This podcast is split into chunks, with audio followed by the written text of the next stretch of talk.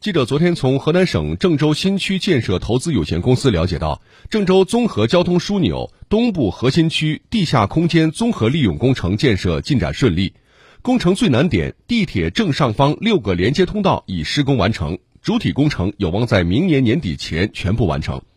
据介绍，郑州综合交通枢纽东部核心区地下空间综合利用工程位于郑州市郑州东站东侧，工程项目包括。地面城市花园及空中景观飘带桥、地下一层下沉广场商业走廊、地下二三层大型公共停车场，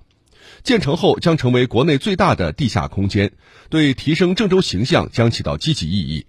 市民在地下即可完成公共交通车辆、私家车、客运汽车、高铁、地铁的换乘。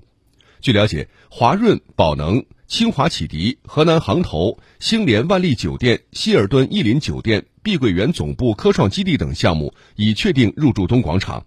今后，郑州东站东广场作为郑州郑中郑东资本集聚和辐射功能超强的中央商务区，世界五百强企业、大型国有企业、优秀领军企业将齐聚于此，成为郑州的又一城市封面和国际样板。